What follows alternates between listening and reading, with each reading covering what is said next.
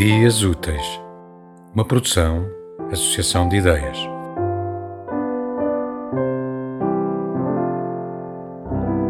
De José Carlos Barros, em linha de conta.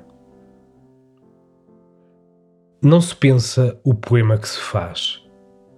Faz-se um poema como se olha um pássaro que passa, só porque passa e se olha.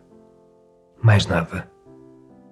De facto, nem é verdadeiramente o poeta quem faz o poema.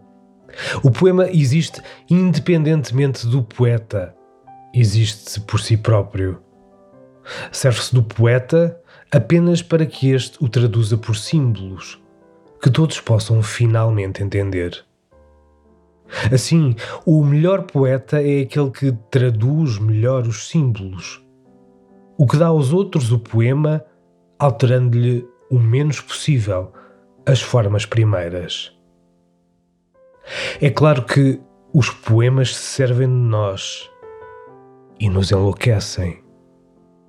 Porque nos mostram os outros caminhos, porque nos mostram das coisas uma face de sombra. Na verdade, os poemas enlouquecem as pessoas por dentro.